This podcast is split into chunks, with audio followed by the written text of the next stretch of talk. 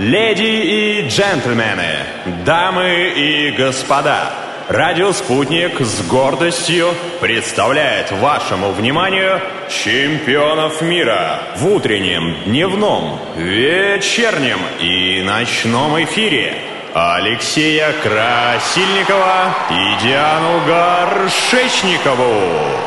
А если кто-то с этим не согласен, у них на это есть два слова и пара фраз – это действительно Алексей Красильников, это действительно Диана Горшечникова. Мы приветствуем вас в эфире «Радио Спутник». С нашей... Здравствуйте, здравствуйте. Здравствуйте, Диана. С нашей еженедельной программы, в которой мы будем э, нарушать девиз нашей радиостанции. Я буду повторять об этом каждый раз. Мы будем говорить о том, о чем другие говорят.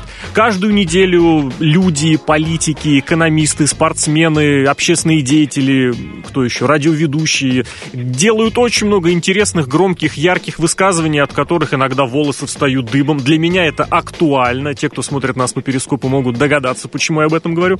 Вот, и мы будем обсуждать самые яркие, самые интересные фразы, будем продолжать их обсуждать. Может ты знаешь, быть, самые порицать. яркие фразы, мне кажется, рождаются в тот момент, когда ты меньше всего над ними думаешь. Ох, какое громкое заявление, учитывая, что в прошлый раз у нас на первом месте был Дональд Трамп, и сегодня люди тоже далеко не самые. Вот когда ты прям от души что-то говоришь, от сердца, вот прям с пылу, с жару, знаешь, что называется, тогда вот прям такое яркое, искрометное получается заявление. Но у нас сегодня, мне кажется, отличная подборка кадров, если их так здесь, можно назвать. Здесь я одновременно могу и согласиться, и не согласиться. С одной стороны, безусловно, когда что-то идет от души, когда это что-то вызывается, вот э, резонирует только вот по тем принципам, которые у человека заложены с детства, вот которые его являются основой этого человека, безусловно, да. Но с другой стороны, на уровне высокой политики, высокой экономики, когда еще нужно переводить все на другие языки, каждую фразу, каждое слово нужно просто до мельчайших особенностей, до мельчайших подробностей и выверять, согласовывать и утверждать. Я предлагаю перейти к нашим э, кандидатам и Я уже напомню, приступить к нашему нашей рейтингу. программы. Это да, это небольшой рейтинг, в которых пять э, высказываний, которые распределены по пяти местам, так как нам показалось более удачным. Соответственно, действительно, мы движемся в бой. Движемся. Мы движемся в бой и пятое место. Пятое место. На пятом месте у нас все еще пока кандидат или еще не кандидат.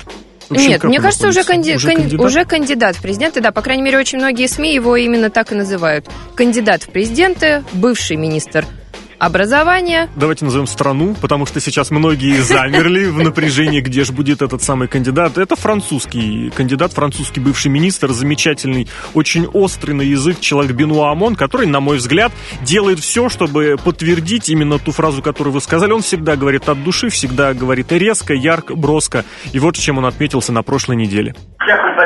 Я и мои товарищи считаем, что настало время оказать действенную эффективную помощь и поддержку предприятиям. Инвестиции пока что слабо доходят до реального производства. В 90-е годы прошлого века правительство преуспело в создании сотен тысяч рабочих мест. Однако сегодня во Франции, наоборот, наступает безработица, что вызывает у наших сограждан гнев и разочарование. Я убежден, Ключевая проблема заключается в видоизменении социального и экономического курса, это ясно? Только общее изменение политики снова даст нам доверие французов. Я уверен, что смогу заставить сердце Франции снова биться. Вот так вот. Заставит он сердце Франции снова биться. А тем временем, пока министр обороны смотрел те самые дебаты, по-моему, на которых, собственно, Бенуа Амон об этом э, рассказал, заявил вот это заявление, сделал, уснул, Понимаешь? И его-то сердце чаще биться не стало. Наоборот, стало реже биться, спокойнее. Спокойнее, да. Но э, я как э, человек прагматичный, я могу объяснить, почему он хочет заставить биться сердце каждого француза. Во-первых, стоит обратиться к тому, что он обещает в своей программе, ну, уже условно такой предвыборной, да. Во-первых, он очень настаивает на введении базового дохода. То есть в силу того, что он считает, роботизация развивается, скоро якобы все французы могут остаться без работы, а деньги-то должны за что-то получать. И вот он, например, настаивает на базовом доходе. Мы можем его назвать лудит 21 века? Лудит. Машины громить они пойдут? Вот судя по тому, что он хочет легализовать марихуану, Вполне возможно. Хотя не знаю. Ты знаешь... Очень веселой будет жизнь, если ОМОН станет э, президентом.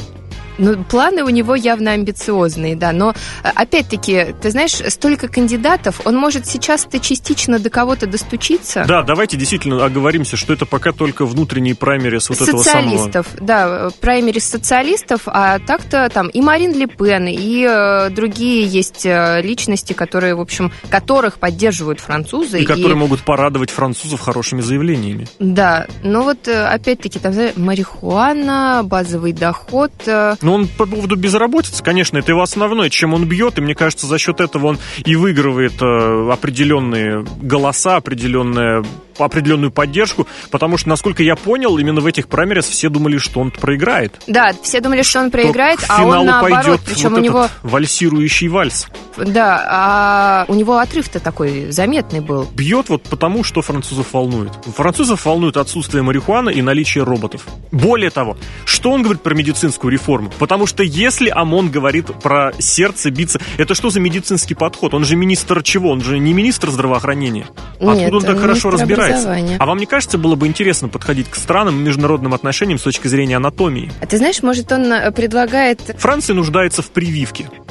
Вот ты сказал... Горчишников бы в Великобритании. Да, господи, почему ты все к, ми- к медицине-то ну, прешь? Он, он хочет заставить сердце Франции биться. Я просто пытаюсь моделировать. Едет такая Франция, и вдруг бац, все, сердце перестает вот биться. Вот представь себя французом. Представь, что тебе вот э, Бенуа Амон обещает, Алексей, Через три года, когда... Мое сердце будет биться. Нет, через три года, когда вас э, на работе заменит какой-то там робот, вас уволят. Но вы не отчаивайтесь, вы все равно будете получать зарплату, там, 2000 евро. Ни за что. Просто Если, потому, кстати... что у тебя будет базовый доход. И у тебя сразу сердце уже практически выпрыгивает, понимаешь?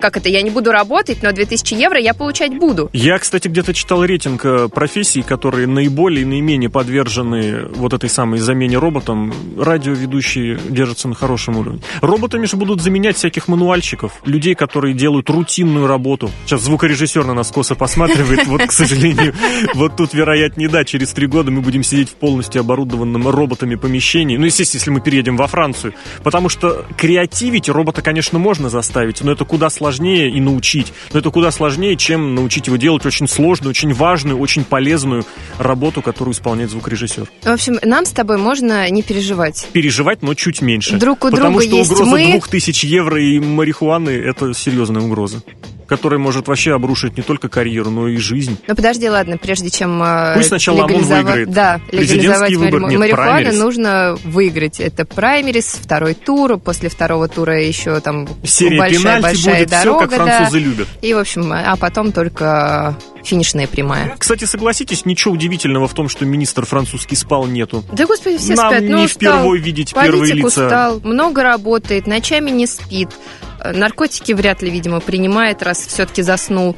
Поэтому, ну, ничего Опять же, я хотел сказать, что мы уже видели первых лиц государства, которые спят в прямом эфире. Ничего там такого нет. Ну, подумаешь. Поэтому большое спасибо Бену Амону. Удачи ему, удачи его противникам. Будем обязательно следить, а на этом будем двигаться дальше. Четвертое место. А на четвертом месте у нас э, представитель нашего эфира. Я всегда люблю, когда у нас в эфире звучат очень хорошие, очень яркие, громкие слова. И вот буквально на неделе удалось пообщаться с психологом, с Анеттой Орловой, с телезвездой практически. Присутствует в телеэфире, в радиоэфире. И у нас она комментировала такой э, законопроект возможный, который э, будет запрещать родителям называть своих детей глупыми, не знаю, наивными или какими-то даже нецензурными именами. Да, именами, которые состоят из цифр, там, из каких-то формул, я даже такое слышала. Да, вот этот знаменитый случай, когда несколько, уже, наверное, пол полтора десятка лет назад, когда ребенка называли вот этим биологическим объектом рода человеческого, это, это была, конечно, запредельная вещь, а с этим именем ведь человеку жить, жить. И почему это важно, как раз рассказала Анетта Орлова. Это важно, чтобы у человека были полноценные отношения с собственным именем. Потому что если человек не принимает свое имя, это может отражаться в очень разных сферах, потому что имя – это часть самого себя. Это самое частое слово, которое мы используем, когда мы себя куда-то приносим. И от того, как к нам обращаются и как мы при этом себя чувствуем, конечно, будет зависеть в том числе и самооценка. Диан, скажите, вам нравится ваше имя? У меня вообще была очень интересная история, почему меня назвали Дианой. Мама, мама грезила именем Валерия. То есть, как она мне рассказывала, она всю беременность, когда узнала, что у нее будет девочка, думала, вот, Лерочка, разговаривала там со мной, пока я была в животике. Настал день выписки. Мама там э, из серии с врачами меня упаковывают в этот конвертик розовенький, а папа заполняет э, документы, свидетельства о рождении. Папа молодец. Папа подумал и решил, а какая Валерия вообще? Лера, там, Валерон, ну, по-разному можно, да, кому как нравится. А будет моя девочка Дианой. И вот так меня назвали Дианой. Мама сначала не заметила. Это выяснилось... Только к семи годам. Э, не, ну, не к семи годам, но и серии через пару дней, когда мама услышала, что папа называет меня Дианой. И спросила Вадима, а, собственно, почему Диана? Лера вроде бы как. А потом выяснилось, что все-таки Диана. Но, э, ты знаешь, наверное, неспроста меня всю мою жизнь сопровождают люди тоже с интересными именами. Мою лучшую подругу зовут Ульяна тоже, согласись, имя, которое каждый день э, для нашей трудно страны, встретить. для рождения вот примерно в те годы, мне кажется, вполне приемлемо. Ну, не вот знаю. Диана, да. Ангелина, подружка у меня есть. Нелли, подружка у меня есть. Ну, такие, знаешь, имена... А вам не кажется, что такие люди вместе сами по себе собираются? Подсознательно. Что Сами нам по вместе с Сашками, с Машками? Нет, у нас будет свой круг Альфредов, э, Евлампиев и Ангелин. Иполитов. Ипполитов. Мы перестали называть детей Ипполитами. Я как-то никогда не думала, чтобы назвать Меня своего хотели, ребенка назвать, Ипполитом. меня хотели назвать Григорием, но Ой, мне очень нравится имя Гриша. мои Гриша, родители Грег. вспомнили, что Григорий Красильников это персонаж одной очень тяжелой, тяжелого произведения. А вас, кстати, не в честь никого, не в честь богини ли? Алексей В просто боя- в защитник. честь, да, богини. Папа потом так слабо отмазывался, что, ну, Диана, это же богиня охоты, ну, красивое же имя, там, и так далее. Но никто с первого раза, очень мало кто слышит, что меня зовут Диана. Говорю я вроде бы неплохо, и меня зовут Диана. Вроде бы слышно, что меня зовут Диана. Но раньше ча- часто переспрашивали, Яна? Яна вас зовут? А после того, как выясняется, что Диана, начинаются другие вопросы. А можно сокращенно Дина, например, называть? Тут ты начинаешь объяснять, что нет, и Дина, и Диана, это разные имена. Алексей, чувствую, вы не знали об этом. Но ладно, неважно. Нет, я это знал. Я, при я не этом- понимаю, наоборот, как можно Диану спутать с Диной. У меня, кстати, между прочим, тоже история про имена такие есть. Мы, поступи, мы поступали с братом в один год. Я поступал в университет, тот в музыкальное училище. У меня декана звали Дина Кабдулиновна. У него руководителя вот своего его отделения звали Хельга Казимировна. Такие дела. Все, все Господи. чин-чином, то есть никаких, вы, вы- никаких выдумываний. У, у моей деканши корни были казахские, у, у брата, соответственно, видимо, польские, литовские, то есть все без вот этих вот, без... Назову-ка я своего сына Альфред Иванов. Но давайте вернемся к нашим парламентариям. Почему они хотят запрещать вот э, какие-то вычурные имена? И вообще, как они будут, кто будет решать, является ли имя вычурным или нет? Сейчас, если я правильно понимаю, запретят нецензурщину, запретят аббревиатуры, э, запретят цифры и должности. Вам не хотелось бы сына назвать капитан Горшечников? Нет. Кстати, пойдет он служить во флот, станет капитаном, и будут называть капитан-капитан. Ты знаешь, я могу предположить, что это может быть какие-то Слушайте, психологические, дочка, психические отклонения. прям. Потому что нормальный человек ну, не может назвать ребенка четырьмя именами. Михаил, Мишель, как вот, ну, собственно, примеры-то приводились Мгм, в Думе, как иногда детей называют, там же вообще ужас. И до такого додуматься еще надо, чтобы назвать ребенка. Или же столько много предложений в семье, и из серии, чтобы угодить всех, всем ребенка называют вот таким длинным именем. Из серии Мишель Михаил 008. Но это ладно, если Мишель Михаил. А если вот, например, назвали девочку Харизма? Харечек. Харечек. Я вот тоже уменьшительное слово. Как вы представляете? Дети... Харечка. Замечательно. Это очень смешно.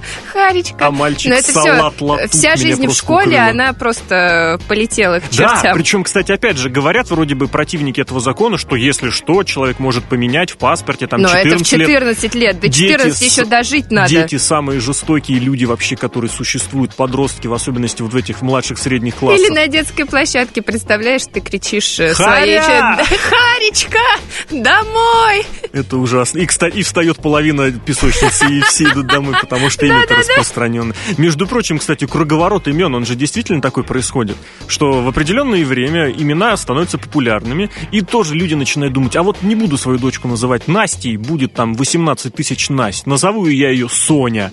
И вот мы живем сейчас во время, когда каждая вторая, 9 из 10 девочек зовут Сони.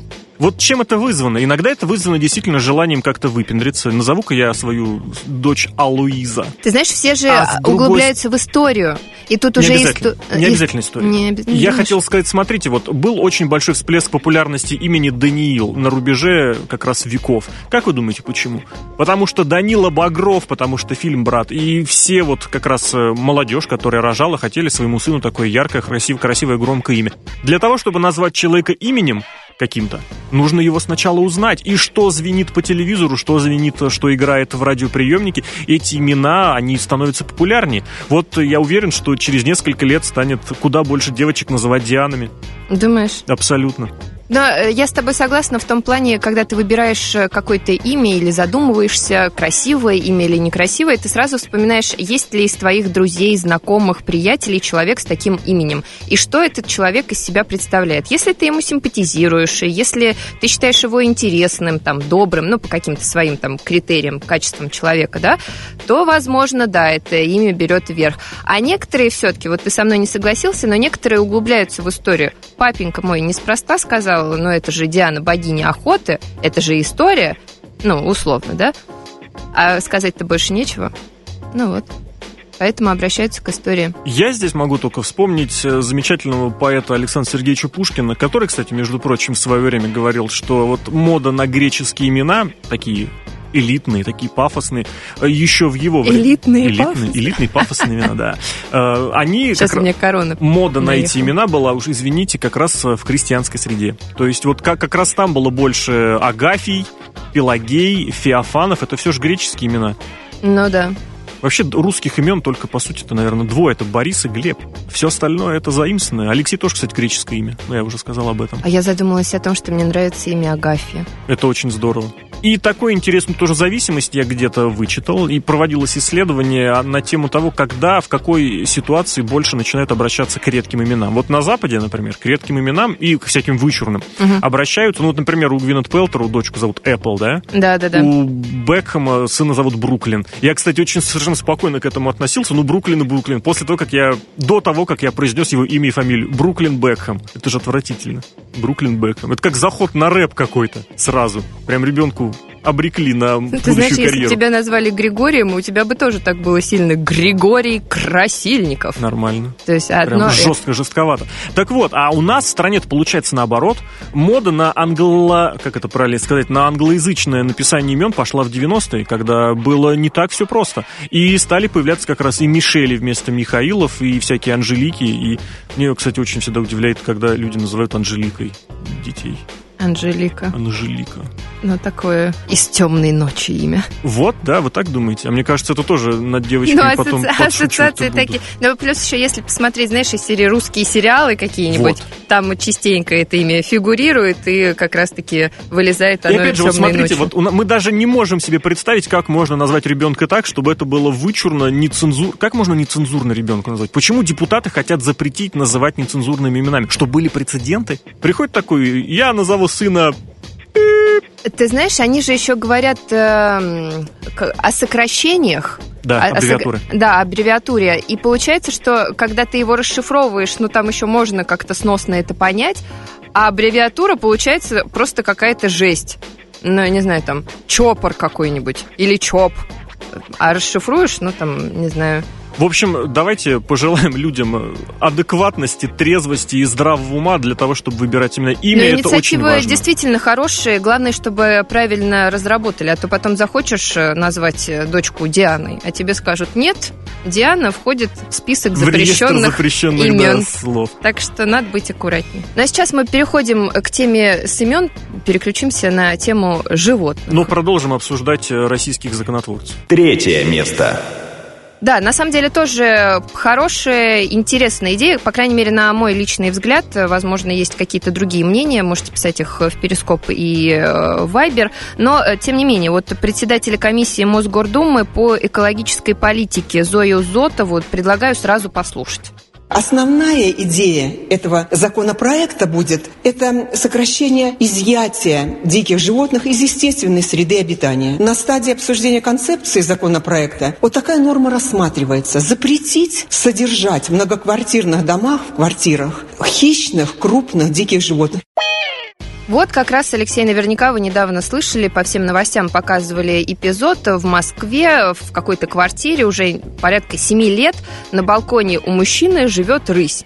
На балкон э, навешена волейбольная сетка. Рысь, э, собственно, Чтобы там... рысь играла в волейбол, Ну, представляешь, балкон, да, там, ну сколько, два метра он, ну, три, ладно, максимум, если у вас какой- какой-то элитный балкон. И вот там эта рысь, бедолага, ходит э, в неволе. Зачем он ее держит? Я вот не понимаю.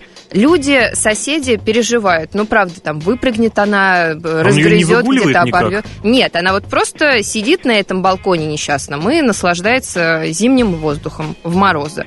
Он там ее чем-то кормит. Но это ведь не единственный пример. У нас есть э, мне кажется, это уже э, такие нотки извращения. Люди, которые заводят дома белых медведей, например, Дома, в квартире. в да. Вот в этой, в однушечке в Я Кузьминках. тебе больше скажу. При всей моей любви и уважении э, к моей маме, э, мама моя лет так в 35, когда познакомилась э, с папой, мечтала завести змею. И причем змею там, знаешь, не ужика какого-нибудь, а давай, говорит, будет у нас террариум, и будет там как, какая-нибудь кобра обитать. Ты представляешь, какая кобра? Вообще, ты о чем говоришь-то? А если она вылезет? Ты при- просыпаешься ночью, а у тебя она на груди вот здесь вот Пригрелась. пригрелась, да, и, и язычком такая. тырр, тырр. Это же ужас. Поэтому я считаю, что вполне оправдана эта инициатива. В конце концов, согла- за животных давайте подумаем. Жить в неволе? Ну что, я не права, Лёш? Все-таки есть две большие разницы. Одно дело внутри квартиры. Вы сразу пытаетесь запретить человеку что-то делать внутри его квартиры. Это его пространство, он там теоретически может делать и с кошечкой, и с собачкой, и с крокодильчиком все то же самое. Кошки живут в квартире. Чем это не вот эта самая неволя для кошек? Или типа кошки более привычные? Но кошка считается домашним животным, а крокодил, он считается хищником. Э, Я имею в виду вот это принципы содержания. Какая же разница для, по, по отношению к животным? Я имею в виду сейчас с точки зрения защитников животных. Разницы никакой. Теоретически. Угроза начинает, когда это действительно угрожает, угроза угрожает кому-то остальному. Если это действительно вдруг медведь проломит стену. Мне кажется, медведь может проломить стену. Э, Хорошо, я тебе объясню по-другому. Есть, э, во-первых, большие животные. Вот ты говоришь про крокодила. И есть большие дома. Обычная квартира, двухкомнатная, 65 квадратных метров. Какой крокодил?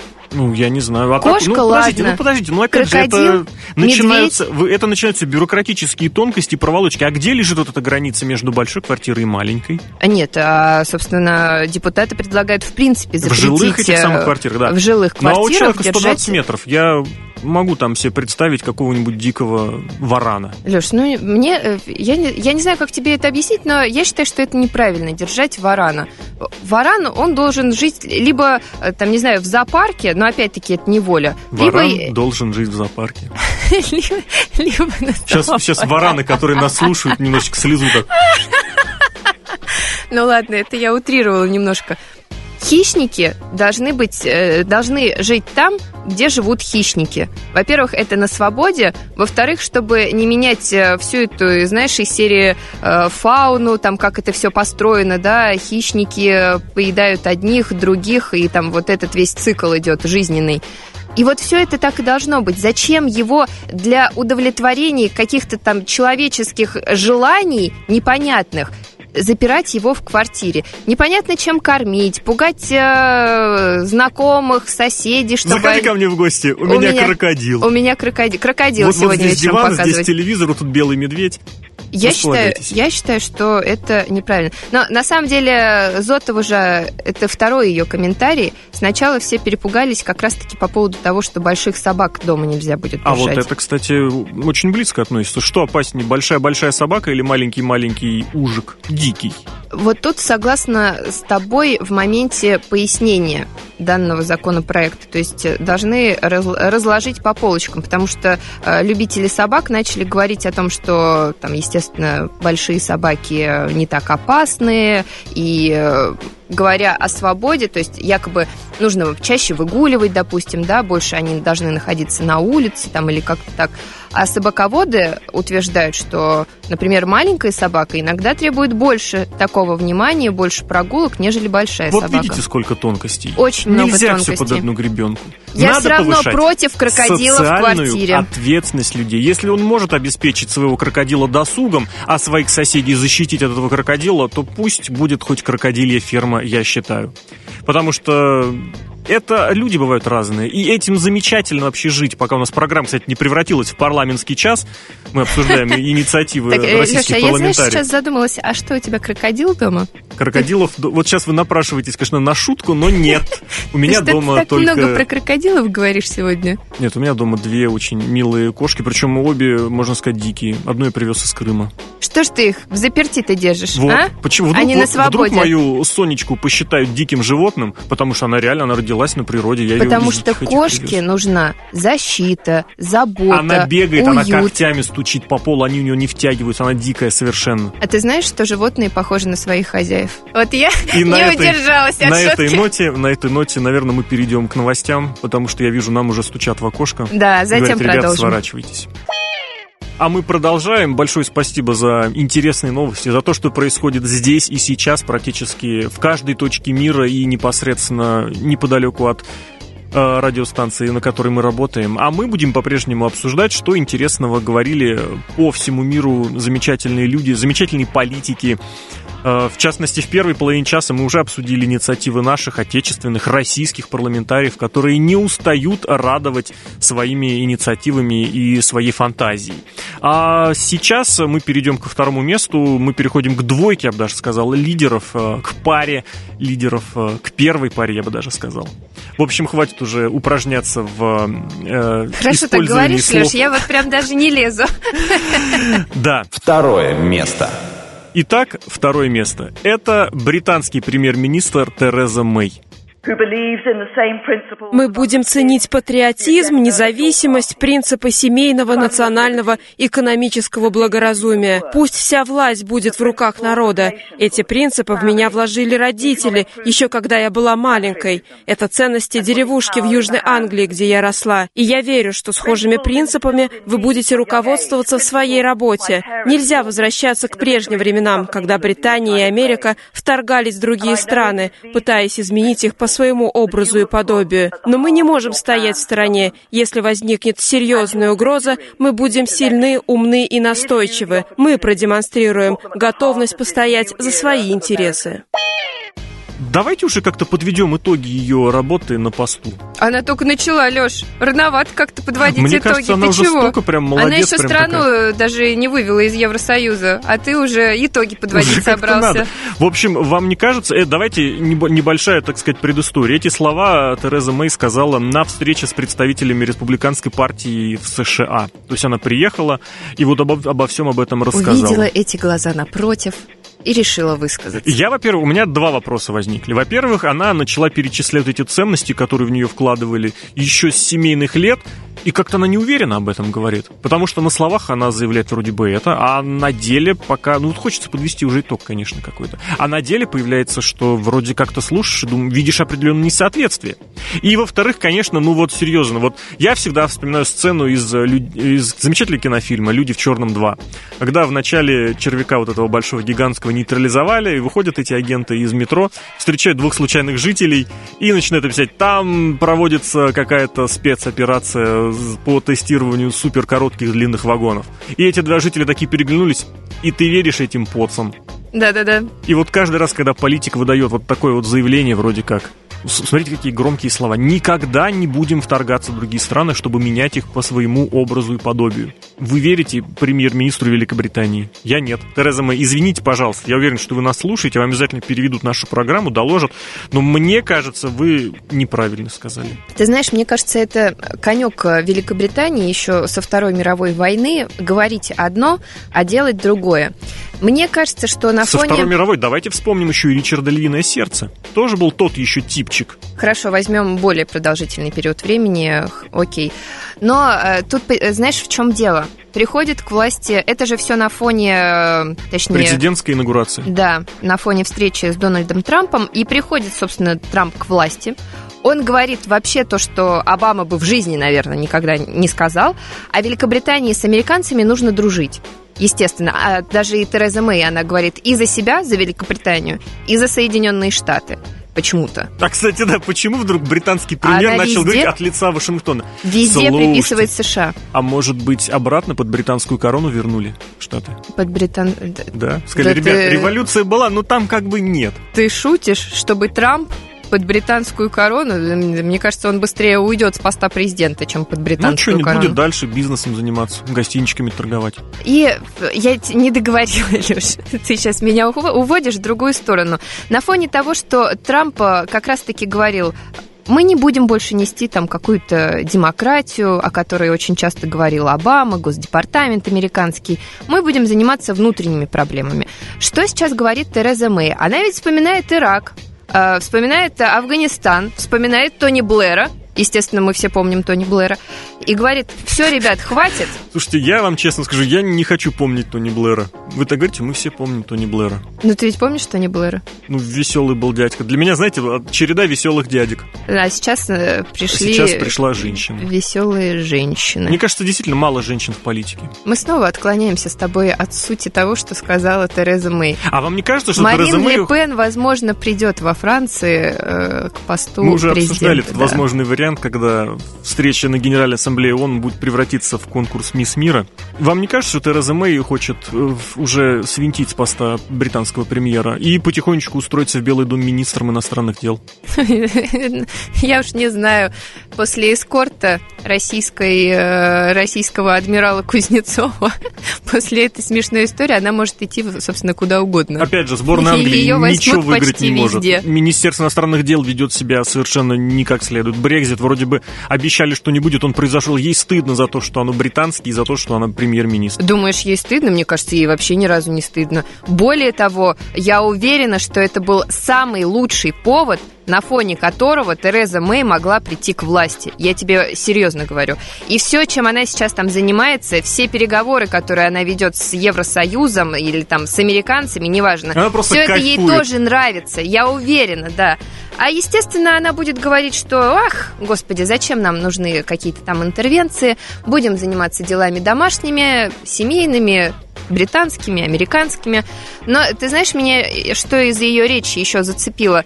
Нужно, она говорит, выстраивать диалог с Россией. Но при этом про силу забывать нельзя. Вот, кстати, я тоже хотел другой цитате ее подвести, о том, что вроде бы мы никуда вторгаться не будем, но вот же ее слова. Если будет угроза, мы проявим силу, настойчивость и продемонстрируем готовность постоять за свои интересы. Вы понимаете, она такая сразу и нашим, и вашим. Год был тяжелый, но легкий. Война была холодная, но теплая. Мы будем никуда не вмешиваться, но вмешаемся. Она неуверенно немножечко себя чувствует. Или так, знаете, думает, что такое ощущение, что ее выступления, знаете, будут нарезать на разные страны. Давайте я сразу, говорит, все скажу, а вы потом нарежете. Значит, Значит... про силу и жесткость для республиканской партии. Демократическая партия прежде ровно та же самая речь, но э, нарезка других Подожди, слов. а для Шотландии что? Для Шотландии а тоже для надо Шотландии она сказать. будет рассказывать, по небось, не знаю, про горы, про виски, и что еще в Шотландии, и про замечательный фильм Мела Гибсона. Отлично. Вот и, вот и поговорили. Она им, кстати, может... Кстати, вот опять же, вам обращаюсь как к политическому эксперту. Как там Шотландия, независимость, каковы перспективы? Я думаю, что перспективы туманные, туманный Альбион, сам понимаешь. И загадочные, как шотландские горы. Да и не отпустит никуда, никто, э, никуда эту Шотландию. Ну, о чем мы говорим? Мне Я кажется, просто волнуюсь за Терезу Мэй. Хрупкая женщина, умная, интересная, женщина? устремляющаяся, да. Ее же Маргарет Тэтчер второй называют. Какая она Ой, хрупкая? Маргарет Тэтчер не очень хорошие к ней отношения же, вот даже в Англии. Обрекла себя практически. Ты знаешь, я думаю, что и среди британцев уже можно найти тех, у кого не очень хорошее отношение к Терезе Мэй. Вот Особенно среди подвожу. тех, кто голосовали против выхода из Евросоюза. Вот я к тому и подвожу, что Тереза-то Мэй чувствует этот самый напор, этот накал, это давление, и потихонечку ищет, как, знаете, такие камушки забрасывает пробные. А, а она, как вот она не ищет, она, она лавирует. На самом деле, она лавирует, а сделают они э, ровно то, ровно то, что они хотят сделать. Вот даже постановление Верховного суда, что через парламент они должны задействовать вот эту 50-ю статью Конституции, если я сейчас ничего я, честно, не напутала. только до третьей дошел. Неважно, не хорошо, что хоть до третьей. А получат, получат ведь они одобрение парламента? Просто вопрос, на чем они договорятся. И какой будет год на дворе, когда это произойдет? 2018. Как это связано с чемпионатом мира по футболу? Нет. Как-то связано с вашим 30-летием, может, но я пытаюсь понять, почему. Леша, зачем? Видите, какой вот год это будет сейчас важный? вообще почти оскорбление было. Почему оскорбление? Я пытаюсь понять, почему они решили, вдруг решили, знаете, два банкета просто совместить? У меня однажды... Счет на... заполовинить. На мой день рождения э, как раз корпоратив был так удобно, ты знаешь. Вот, я же говорю, а тут заодно давайте сразу и Британию из Брекзита, Брекзит завершим, и там еще обратно, там что еще можно придумать, и Шотландию отпустим. И импичмент Трампа, возможно. Вообще здорово. Слушайте, год будет, конечно, да, надо очень. Ну, ты уж аккуратнее, ладно, не, не здорово, никто не знает, пока плохо или хорошо, Трамп пока только начинает Мне, свою вот я вам скажу, чисто по-человечески, я, с точки зрения, у меня, кстати, на пресс-карте написано political analyst, то есть я политический обозреватель, но мне главное в политике, чтобы было интересно и было весело, потому что это дает повод поговорить, не просто сидеть и обсуждать э, в очередной раз э, плюсы, минусы, преимущества, недостатки того или иного политика, что было сделано, что не было сделано. И интереснее, когда идет какое-то всколыхание, когда все начинают думать, а вообще как в этой ситуации себя вести. Вот Тереза Мэй вышла и сказала и нашим, и вашим. Мы будем сильны, но мы будем слабы. Год был тяжелый, но легкий. Я не могу просто. Это очень было веселое выступление. Ну, она молодец, да. Хотя... И ведь кто-то эту речь писал. Может, я только об этом подумала. Может, не она сама, или, может быть, она не прочитала до того, а как вышло это у все нее озвучила. было написано одно, а она пыталась добавлять от себя. И она читает. Мы никуда не будем вторгаться но если так да, поднимать глаза с бумажки, да-да-да, и решил, я все-таки лучше Но если себя. будет какая-то угроза, а угроза, ну, как мы знаем, она может прийти откуда угодно, и угроза может не быть, но ее могут найти или нарисовать, Более или представить. Того, она может в социальных сетях всплыть как фальшивая угроза. Ну да, хакеры российские там опять или что-нибудь. Нет, сейчас же сейчас вот это вот начинают нагнетать перед выборами, будет дезинформация, будет пропаганда. Есть ли в словах Терезы Мэй какая-нибудь попытка как-то повлиять на американскую администрацию, видоизменив э, положение дел, попытавшись дезинформировать? Вы сейчас ко мне обращаетесь как к политическому. Да-да-да, мы пр- продолжаем. Международную панораму теперь у нас программа началась немножечко. У нее таким образом, Леш, есть рычаг повлиять только на британцев. Мне так кажется. То есть вот эта вот мечта персонажей из электроника, что все-таки у них есть кнопка, и Тереза Мэй пытается эту кнопку нащупать. Главное, чтобы кнопка это не на черном ящике американском, знаешь. А американский, кстати, да, вы же помните, что Помню, сейчас да. уберут, у кого она будет интересно, и будет ли она вообще. Не знаю, вообще очень странная, конечно, идея. Я согласна с теми, кто говорит, э, что Трампа решили вообще по полной там загнобить и даже ядерной кнопки его лишить. То есть, Скоро, понимаешь, знаете, всю жизнь эта ядерная кнопка была звонить, у президента. Да, да, да. Откройте, пожалуйста, я президент. Покажите не, не, не. пропуск. В 11 часов приходите, чайку потом занесите, и потом еще вот эти бумаги распечатайте, да-да-да. И лампочку в прихожей поменять надо. Короче, мне в этом плане а кто эти очень... люди?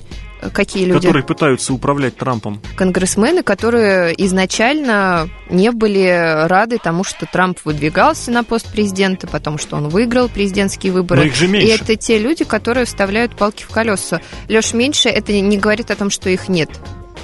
Понимаешь? Моська тявкает, а поезд идет. Или как правильно? И здесь что важнее, моська тявкает или поезд идет? Поезд идет. Все-таки поезд идет. Конечно. И вот куда Потому он идет? что закон о строительстве стены подписан. Разговор о том, чтобы ввели э, зоны безопасности в Сирии, обсуждается. Слушайте, я не могу Там держаться. Очень, очень Мне всего. очень понравилось, вот опять же, не с точки зрения оценки политического, так сказать, по по политических последствий, но вот просто по факту, что в последний прям практически час своего президентства Обама выписал там 200, какую-то огромную финансовую помощь Палестине. Миллион. И Трамп вот успел это наложить свое вето. Да он не Мне, нараз... знаете, он, такое да ощущение, нет, что, Леша, знаете, он не наложил вето, он заморозил. Заморозил, хорошо, грубо говоря, не выпустил пока деньги. Такое ощущение, что Обама, когда уходил, он прям вот из, из Белого дома все хотел тащить. Прям ковер свернул там. Быстрее, Да, да, да. 221 миллион Наушники, Палестине! Это ладно, Палестине, с собой еще что-нибудь. Вот монитор хороший упихнуть. И если там проверить вот эту машину, на которой вывозили вещи Обамы, там еще и принтер какой-нибудь, небось, упер. Еще я сейчас, знаешь, что тоненькая вспомнила? зарядка для Nokia. Вот. Подожди, в интернете гуляла фотка после инаугурации Трампа, как Обама улетает на вертолете из серии «Все, президентский...» возвращается вот? Не-не-не, президентский срок закончился, и фотка в полоборота он сидит, Обама, смотрит в окно, в окне виден э, Белый дом, соответственно, и, и вот тут я подумала, он думает о том, что вот, блин, ноутбук-то свой забыл там какой-нибудь старенький, или Вот. что-нибудь в этом роде не взял с собой, наушники те же. Вот, опять смешно. же, опять же. И, кстати, непонятно, почему мы, правда, перешли на обсуждение американских э, политиков, несмотря на то, что у нас, казалось бы, Тереза Мэй главный Вот Тер- Тереза Мэй просто повод. связала Великобританию и Соединенные Штаты, как будто это уже одна страна. И, И думает вот она я вам, тоже кстати, за две серьезно, страны. вот чтобы закруглить вот это вот, что называется, гештальт, мне кажется, вот действительно где-нибудь в секретной в папочке Обама под конец просто, знаете, уже вот садясь в этот вертолет таки подписал. Возвращаемся под британскую корону. Все. Но мы еще просто по- всем пока об этом не Да, знаем. Да, да, да. Как и про эту, про палестинскую помощь не сразу же стало известно. Так и здесь. Еще и потом будут вот разбирать вот эти папки, обязательно картоны, знаете, на, на завязочках такие смотрят, что еще подписал, что еще подписал. То есть ты думаешь, у них все то же самое, как и у нас? Вот эти Мне папа- кажется, папочки конечно. с между прочим, это максимальная защита информации. Именно вот картонные папочки с тесемочками. На этой э, ноте я предлагаю перейти к нашему победителю. Да, победитель тоже достойный. Первое место. И сейчас, Леша, мы переходим, мне кажется, к самой яркой теме прошедшей недели. Касается она по-прежнему, кстати, Великобритании, мы недалеко ушли. но- Уплыли. Э, Уплыли, да. Улавировали, я бы даже Тут, сказал. значит, британцы решили поговорить об адмирале Кузнецове. Ну, они решили-то еще давно, помните? Они же говорят... ну, говорят они давно, да, но тут э, такую фразу они сказали, что корабль позор. С чего вдруг корабль позор? Я вот этого не поняла. Я теперь не удивляюсь, вот- почему вот- Тереза Мэй улетела и выступает перед республиканцами в США, а не перед этими людьми. Ну да, то есть там британцы плывут на каких-то лодочках, сопровождают наш адмирал, Лавируют. э, адмирал Кузнецов и говорят, адмирал Кузнецов, позор! А они там, знаешь, э, сидят в этих спасательных жилетах, почти на своих шлюпках. Ну вот, собственно, после этой фразы и после того, как э, нашего адмирала Кузнецова сопроводили, давайте послушаем, что об этом сказал официальный представитель Министерства обороны России генерал-майор Игорь Коношенков. Цель подобных заявлений и шоу, разыгранного с экскорт-сопровождением наших кораблей, отвлечь внимание британских налогоплательщиков от реального состояния Королевского военно-морского флота Великобритании. Замечу, что, во-первых, Российские боевые корабли в бессмысленных экскорт-услугах не нуждаются, фарватер и курс знают. И, во-вторых, рекомендовали бы господину Феллону больше внимания уделять британскому флоту, тем более, что для этого, как недавно отмечала та же английская пресса, есть все основания. Я считаю, все по делу сказал. Мне кажется, наоборот, я, я честно скажу, мне сначала казалось, что вот эта фраза Феллона была сама по себе смешной и забавной, просто потому что это вот, я не знаю, как назвать, танцы, ну не на костях, это, учитывая, сколько они денег потратили на эту операцию, будем называть это операцией, опять же, вспоминая Если я попытку- на- не ошибаюсь, 1,4 э, Миллиона, миллиона да. фунтов стерлингов. И это только на зарплату и на топливо. А сколько чая было выпито? А пирожков сколько было съедено Овсянки, да. за да. все то время, пока они сопровождали. Я думаю, миллионы четыреста тысяч, это, знаете, только предварительные данные. И вот этот самый Феллон приходит к себе в кабинет, открывает большой гигантский министерский кошелек и видит, что там ничего не осталось. Вот корабль позора. Слушай, они, может, хотели потратить больше на сопровождение, а так как потратили 1,4 миллиона, говорят, корабль позор. Вообще можно было потратить там, знаешь, из серии и пе- и 5 миллионов. Ну, Мы там не все съели. это же уже от них зависело. Все-таки наш корабль прошел, миссию свою выполнил, все, что нужно было, сделано. Скажи мне, пожалуйста, Леш, Так, я готов. зачем вообще, в принципе, надо было сопровождать наш корабль? У меня есть две версии. Так, одна давай. реалистическая и одна фантастическая. Во-первых, Великобритания... щас- вот сейчас я буду серьезным, я это очень не люблю. Великобритания, она же пытается заявить о себе. Показать свою силу, показать свою доминанту, потому что там, опять же, администрация меняется. И сейчас на фоне вот этих американских непоняток, и вот этот расшатывающийся щийся Евросоюз и Европа, не нужно забывать, что и НАТО там тоже куда-то пытается расширяться, двигаться. Британия, на мой взгляд, пытается снова поиграть мускулами. Они сейчас стали куда слабее, чем 300, 400, 500 лет назад, но при этом не упускают возможности заявить о себе. Именно поэтому Тереза Мэй пытается говорить и в свою речь вставлять еще фразы, сказанные якобы от лица Америки. Именно поэтому британский министр пытается отправить своих солдат там куда-то, чтобы поприсутствовали, как-то поучаствовать в операции. Заявить о Посмотреть, себе. Посмотреть, как работать Мир надо. посмотреть, да. Да. А с другой стороны, это, на мой взгляд, еще и, на мой, мне кажется, это более, знаете, тоже, это э, отчитывается он так э, о проведенных своих э, рабочих днях. Люди, знаете, отчеты пишут. И тут, да, что-то мы непонятное сотворили, вбухали кучу денег. денег. Надо как-то это прикрыть, мы сделаем вот такую громкую фразу. Ну, Фэллон не подумал, что не он единственный умеет громкими фразами бросаться. Из-за громкой фразы должно следовать громкое дело, а съеденной овсянки на, на миллион четыреста тысяч ему как-то а слушайте, до конца года еще долго, он еще отчитается, мне кажется. Вполне. Знаете, распихает так по разным уголочкам. И вбухнул весь вообще бюджет в первый месяц. И все, и дальше делать будет нечего. Я просто не знаю, какие объемы британского бюджета. Я тоже не знаю, какие объемы британского бюджета. И, собственно, пока я в, в рамках и, кстати, нашей беседы знать не особо именно, хочу. Именно об этом как раз Коношенков и говорит. Слушайте, слушайте, говорит э, себя, смотрите за собой, следить за британским флотом, в конце концов. Но, согласитесь, здесь еще, мне кажется, вот что нужно было сделать. Для того, чтобы одновременно и деньги учесть, и на адмирал Кузнецова посмотреть, нужно было продавать билеты идет, представляете, такая огромная махина. Она выпускает дым, и половина Европы в ужасе, что происходит. Когда еще такое будет?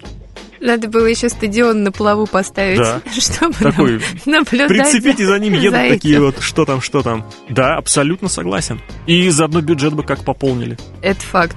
Но э, я тут читаю комментарии наших э, пользователей, пользователей нашего сайта ria.ru radio. Ты знаешь, очень восхищаются Коношенковым.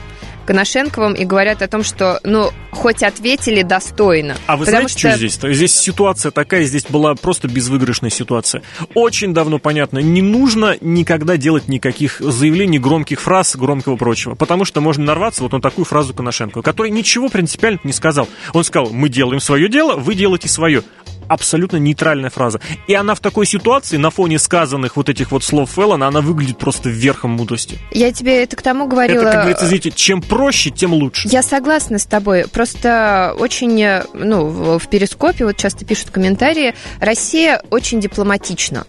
То есть на все там какие-то обвинения, э, радикальные высказывания мы всегда реагируем очень сдержанно. Это очень здорово на самом Я деле. Я согласен абсолютно. Я тоже. Но вот, например, Вячеслав Сентябов пишет. Я служил на флоте еще в советское время и приходилось встречаться с кораблями Великой Британии. Ничего особенного они не представляли тогда, похоже, и сейчас не представляют. А из-под тяжка гадили и в то время. Похоже, с тех времен мало что изменилось. И ему отвечают, когда-то действительно Великобритания была великой морской державой, но с той поры много воды утекло. Это пишет пользователь под именем Фрэнсис Дрейк. 351.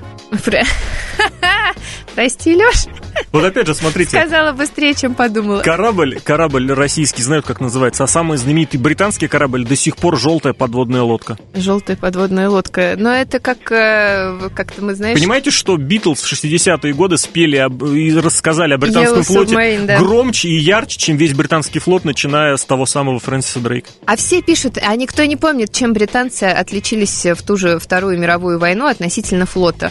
Флот был крутой у американцев, был флот крутой у немцев. Ну, вот это, по крайней мере, то, что я знаю из истории. А у британцев... Ну, у Британии своя, конечно, история со Второй мировой. Страна очень серьезно и пострадала, и была как следует и разрушена, и нельзя только не посочувствовать, потому что это вообще была трагическая ситуация. Но здесь, да, здесь по-другому сказать не могу. И опять же, возвращаясь вот к этому товарищу Феллону, который решил высказаться, и который немножечко забыл о своем британском флоте, действительно, можно опять же предъявить, что если нечем э, заявиться самостоятельно, если нечего предложить из-за своих успехов, из своих, э, не знаю, чем они, в принципе, могут заниматься, британский флот. Ну, не знаю. Рыбаков отлавливать, не знаю, французских. Или стеречь, не знаю, Гибралтар. Вот.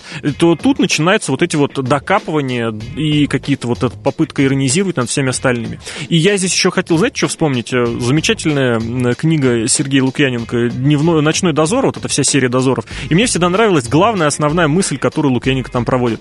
Главное — это выжидать смотреть наблюдать и не предпринимать никаких э, громких, сильных и резких действий.